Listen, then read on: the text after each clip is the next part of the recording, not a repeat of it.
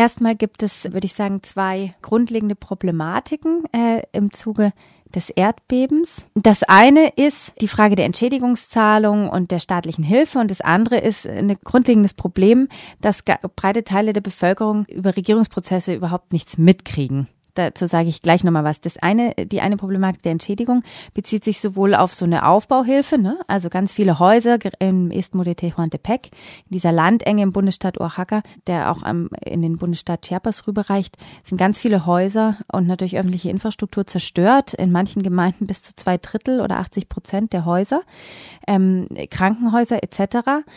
Und bislang kam die größte Aufbauhilfe ähm, in dieser Region von zivilen Organisationen, zum Teil aus anderen Bundesstaaten, zum Teil international, ähm, die da Gemeinschaftsküchen eingerichtet haben etc. Und die Leute äh, leben zum Teil einfach noch in, in Übergangsbehausungen. Blöderweise fingen direkt nach dem Erdbeben im September äh, starke Regenfälle an und jetzt ist die Saison der starken Winde. Die Region hat äh, eine der stärksten, eine der besten Windqualität weltweit sozusagen. Also die Winde sind unglaublich stark bis zu 150, 180 Stundenkilometer. Und da möchte natürlich im Haus äh, sich aufhalten, wenn so starke Winde wehen. Die Wasserversorgung ist gerade in entlegenen Dörfern unzureichend und eben die medizinische Versorgung. Was jetzt im November zum Beispiel in Ruchitan, einer Ortschaft mit zu 90, bis zu 90.000 Einwohnerinnen und Einwohnern, das Problem verstärkt hatte, war, dass die Gesundheitsbehörde des Bundesstaates Oaxaca eine mobile Krankenstation errichtet hatte, nach, direkt nach dem Erdbeben, weil das äh, Krankenhaus zerstört wurde.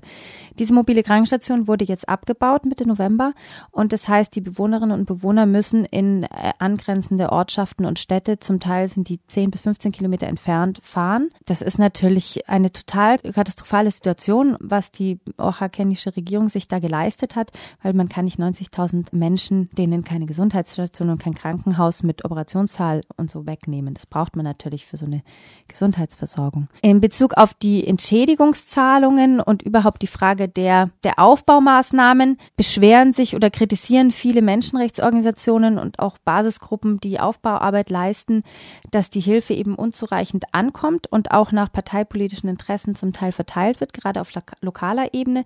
Mexiko hat starke klientelistische Strukturen. Das heißt, mein Partei Freunden und Freundinnen gebe ich dann äh, das Geld und den anderen nicht. Das variiert natürlich auch. Es gibt auch äh, lokale Politiker und Politikerinnen, die das nicht so machen, aber die Grundstruktur ist auf alle Fälle da. Es gibt auch die Kritik, dass zum Beispiel Entschädigungschecks mehrfach ausgestellt wurden, also dass die Leute dann versucht haben, Geld abzuheben, was sie von der Regierung zugesagt bekommen hatten und dann hieß es nein, das wurde schon in einem anderen Bundesstaat oder von einer anderen Person ab, abgehoben.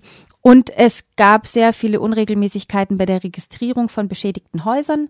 Das heißt, ähm, es wurden Häuser registriert, die sehr wenig beschädigt waren und andere, die sehr viel beschädigt waren, wurden nicht registriert. Und das betrifft natürlich auch dann die Frage, wer kriegt überhaupt eine Entschädigungszahlung, weil dazu muss man erstmal registriert sein.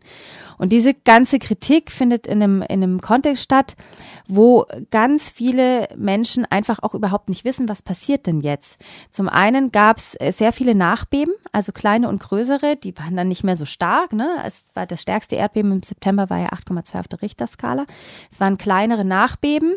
Ähm, das verunsichert natürlich die Leute, weil sie sich zum Teil einfach überhaupt nicht mehr getraut haben in ihren Häusern, äh, die zum Teil zerstört waren, zum Teil vielleicht noch bewohnbar waren, äh, zurückzukehren ähm, und dann auf der Straße einfach gelebt haben vor ihren Häusern und auch nicht äh, unbedingt weggehen wollten, weil natürlich die Angst bestand, äh, dass äh, das, was noch in den Häusern an Wertgegenständen da ist, geklaut wird. Also diese Intransparenz von Regierungsprozessen und überhaupt die Frage, was passiert denn jetzt und bis wann kommt die Hilfe an, wann wird aufgebaut, das ist ein ganz, ganz grundlegendes Problem. Gerade in den entlegenen Dörfern, aber auch äh, dann in einer Stadt wie Juchitan. Wenn du jetzt sagst, es ist lokal oder kommunal unterschiedlich, das heißt, die Gelder kommen von der Regierung, von der Zentralregierung nehme ich jetzt mal an, und aber es liegt in den Händen der örtlichen Lokalregierung, Bürgermeister, die zu verteilen. Genau. Also es wird dann auf lokaler Ebene natürlich verteilt oder durch auch äh, zum Teil Behörden des Bundesstaates, eben die, dieses Krankenhaus in Juchitan,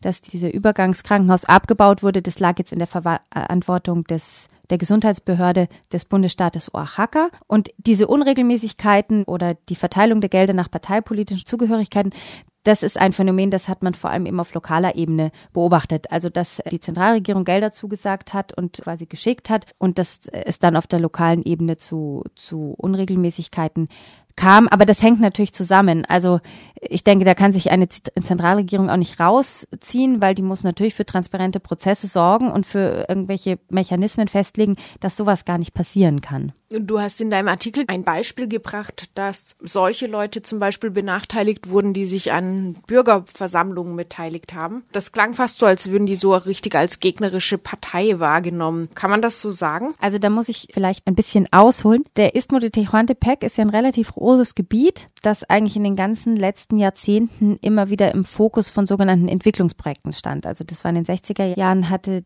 die Regierung da landwirtschaftliche Modernisierungsmaßnahmen geplant, grüne Revolution sozusagen, wie in vielen anderen Ländern. Und diese ganzen Prozesse eben auch in so einem Kontext von Klientelstrukturen, Intransparenz etc. stattfanden und immer die Frage war, wer profitiert da eigentlich davon? Und in den letzten 10 bis 20 Jahren es kam verstärkt dazu, dass Windkraftanlagen geplant wurden und mittlerweile bis zu 21 Wind, äh, Windparks, ähm, Parques Eolicos stehen und zahlreiche Minenkonzessionen für die Region vergeben werden. Traditionell, traditionell gibt es Salzminen äh, in Meernähe, aber jetzt geht es eben auch um, um Mineralien und, und Edelmetalle. Und da gibt es Widerstand in verschiedenen Ortschaften. Der ist mal größer, mal kleiner. Mal ist die sozusagen die Mehrheit, wenn man das überhaupt quantifizieren kann, dafür, aus welchen Gründen auch immer. Und dann gibt es aber auch zum Teil starke Oppositionsgruppen. Und dieser Fall, den du angesprochen hattest, dass eben eine Oppositionsgruppe, die gegen Windenergieanlagen in der entsprechenden Gemeinde, San Dionisio del Mar, ist, dass die kritisiert hatten, sie seien eben nicht registriert worden in diesen Listen, um Entschädigungszahlungen bzw. Aufbauhilfen für ihre Häuser zu bekommen. San Dionisio del Mar ist die Gemeinde, in der 2010, 2011, 2012 eine große Windkraftanlage eines internationalen Konsortiums, mittlerweile ist das aufgelöst, Marenia Renovables, geplant wurde. Und dort wurde mit Hilfe von anderen Protestbündnissen dieser Bau der Anlage sogar verhindert. 2013 zog sich dann die Firma zurück und bis heute ist unklar, es gibt Konzessionen, aber es ist noch kein geplantes Projekt. Aber es ist natürlich total unklar, wann dort wieder eine Windenergiefirma, ein Unternehmen eine Windkraftanlage bauen will. Denn auf der Landenge und auf diesem Gebiet, in dem die Gemeinde liegt, sind die Winde einfach total stark und von exzellenter Qualität. Und ich bin da pessimistisch, dass da nicht versucht wird, noch diese Ressource Wind auszubeuten.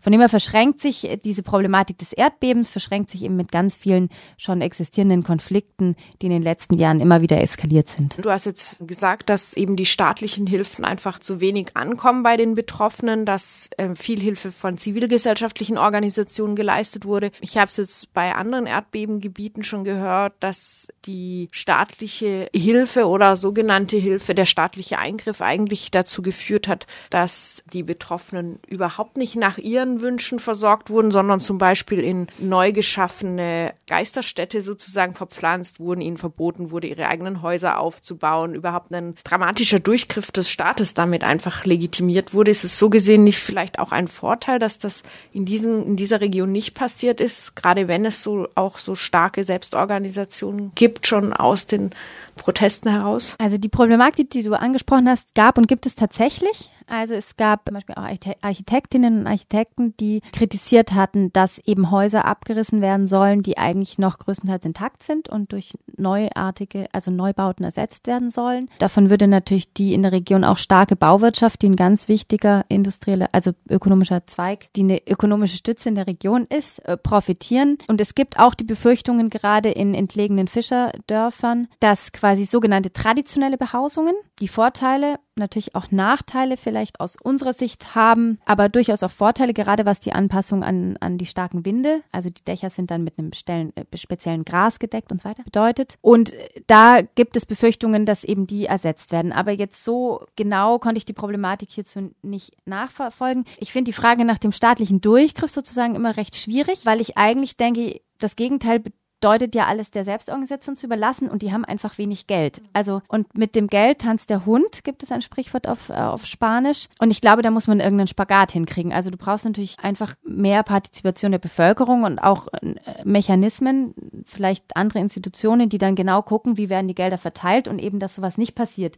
dass dann einfach Häuser abgerissen werden und ersetzt werden, die vielleicht noch funktionieren, also bewohnbar sind und andere wiederum nicht. Und dass äh, der Staat da im Grunde nur in seiner Repressionsfunktion und in seiner zentralistischen Planungsfunktion, was in Mexiko also einen historischen Vorläufer hat, nämlich dass alles sehr trotz der föderalen Struktur sehr zentralistisch geplant wird, dass der Staat nur so präsent ist. Deswegen glaube ich, so ein ganzer Rückzug kann nicht sein, weil die Leute einfach äh, die Mittel nicht haben, um diese Schäden, die da passiert sind und um die Nöte der Bevölkerung abfedern zu können.